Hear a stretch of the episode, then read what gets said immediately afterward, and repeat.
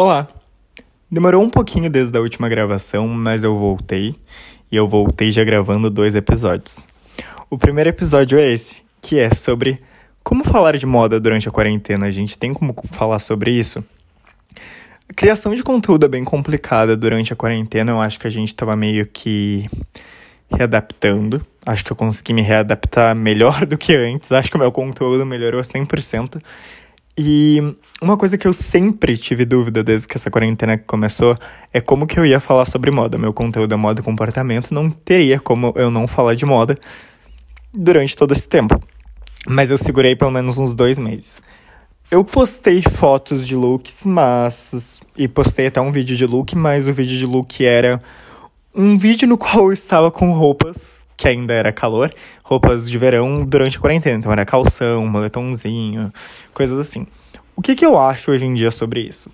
Eu acho que eu consegui me readaptar bem e eu consegui falar sobre outros assuntos. Eu acho que a gente não pode ignorar o que tá acontecendo, porque ninguém vai querer te seguir, sendo que tu tá fazendo uma coisa de outro mundo, fingindo que essa quarentena não tá acontecendo, como se fosse outro momento. Óbvio que também a gente não quer saturar, eu não quero saturar de conteúdo só sobre isso, porque eu sei que tem muita gente que quer entrar no, no Instagram e relaxar e não quer só ficar pensando em tragédia. Então, o que, que aconteceu? Eu tentei ensinar coisas novas para as pessoas, eu tentei falar sobre exercícios no começo, deixando bem claro que não seria meu foco, mas que eu liberaria alguns exercícios só para só para as pessoas começarem a se exercitar em casa porque era uma coisa que eu estava fazendo para passar o tempo. Depois eu foquei total no comportamento e relacionado a marketing digital. Mas o bom do meu conteúdo de comportamento é que ele pode conversar em outras áreas e, e ter ali o foco dele, que é o marketing digital, mas também pegar outras coisas às vezes para acrescentar um pouco mais no meu próprio feed e não se tornar algo tipo feed perfeito blogueira, hahaha. uh, então, como, como eu ia falar de moda? Então eu comecei a estudar muito, eu comecei, eu assinei revista, eu comecei a fazer várias coisas para mim começar a saber como que eu ia me comunicar sobre isso. Eu comecei a analisar muito posicionamento de marca, que era uma coisa que eu queria muito ver. E daí eu consegui fazer o que eu queria.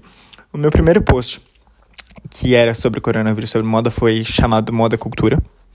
Que eu acho que a gente tem que ver a, a moda como algo. Como um posicionamento fosse moda, vamos dizer assim.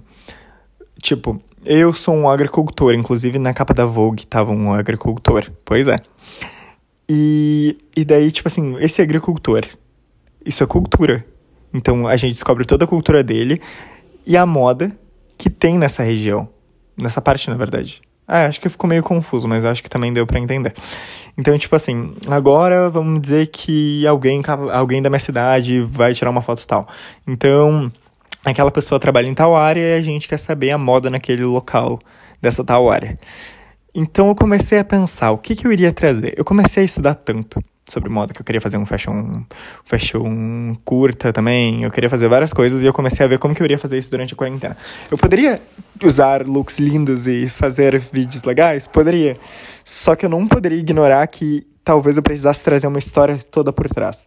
Então, tudo que eu comecei a fazer teria que ter uma história por trás, teria que ter um significado e também teria que falar sobre isso. Acho que moda também faz parte da criação de conteúdo, faz parte do comportamento, faz parte de tudo. Então, tudo que eu comecei a fazer foi muito bem estudado. Então, eu começava a olhar a capa de revista, olhava aquela foto falava assim: olha, essa foto dá para me recriar uh, na minha cama, com uma taça de vinho e uma revista Vogue e com óculos. Claro, a gente, tipo assim, óbvio que ninguém vai estar tá lendo com óculos de sol, uma revista Vogue, com uma pose e com uma taça de vinho. Ok, pode ter gente que faça isso, pode.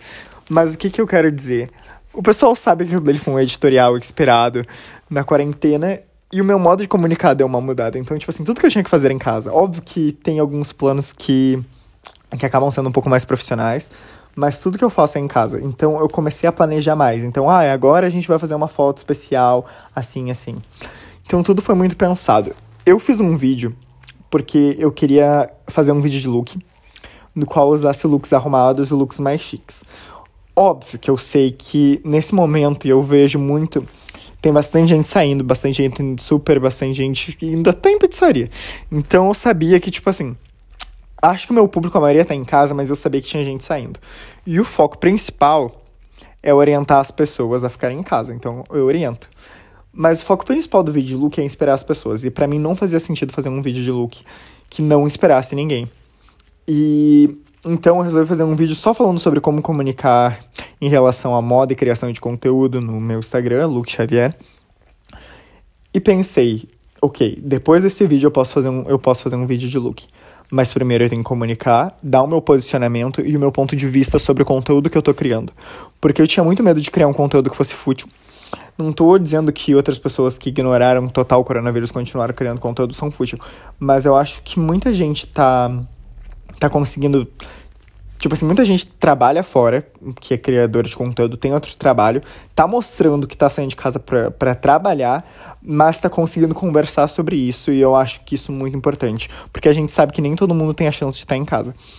Mas eu acho que também muito criador de conteúdo tá sendo muito responsável. Então, tipo assim, nossa, no começo da quarentena ninguém tava saindo. Daí do nada tinha uma mulher que lá e postava, gente, olha, olha esse sapato aqui que eu comprei, tá? Olha isso daqui, olha isso daqui. E tipo assim, meu, ok, eu acho super legal mostrar compra, super legal mostrar as coisas que tu ganha, porque eu amo mostrar as coisas que eu ganho, mas para mim não adianta nada eu me arrumar todo e postar várias fotos e vídeos todos os dias com looks maravilhosos, porque eu sei que não é isso que eu tô fazendo. E não faz sentido eu tentar criar o mesmo conteúdo que eu criava há três meses atrás para um público que tá em casa, para um público que também tá trabalhando, mas que tá passando por todo esse momento que tá acontecendo durante o mundo inteiro. Então, tipo assim, não dá pra mim ignorar uma coisa que todo mundo tá vivendo e continuar com esse conteúdo. Óbvio que esse conteúdo ainda vende para algumas pessoas. Mas, gente, sério, tipo assim, a maioria das pessoas que, que me acompanham, pelo menos, não iria gostar que eu ignorasse completamente isso. Tanto que quando teve o protesto anti-racismo, uh, um pouco antes do protesto, um menino me perguntou qual era, meu, qual era a minha posição sobre isso. E, tipo assim, a minha posição sobre isso sempre foi certa. Tipo assim, sempre foi. Sempre foi exposta. E daí eu fiquei, tipo assim, nossa, será que eu não tô me expondo o suficiente? E daí eu pensei em criar um conteúdo sobre isso, mas eu falei, não. Eu vou dar vozes às pessoas que têm o um local de fala. Porque eu não sei o que é passar por isso. Então eu comecei a compartilhar vários vídeos sobre as pessoas negras falando sobre as situações que elas passavam, porque é o, o local de falar delas. E é legal a gente dar voz a essas pessoas.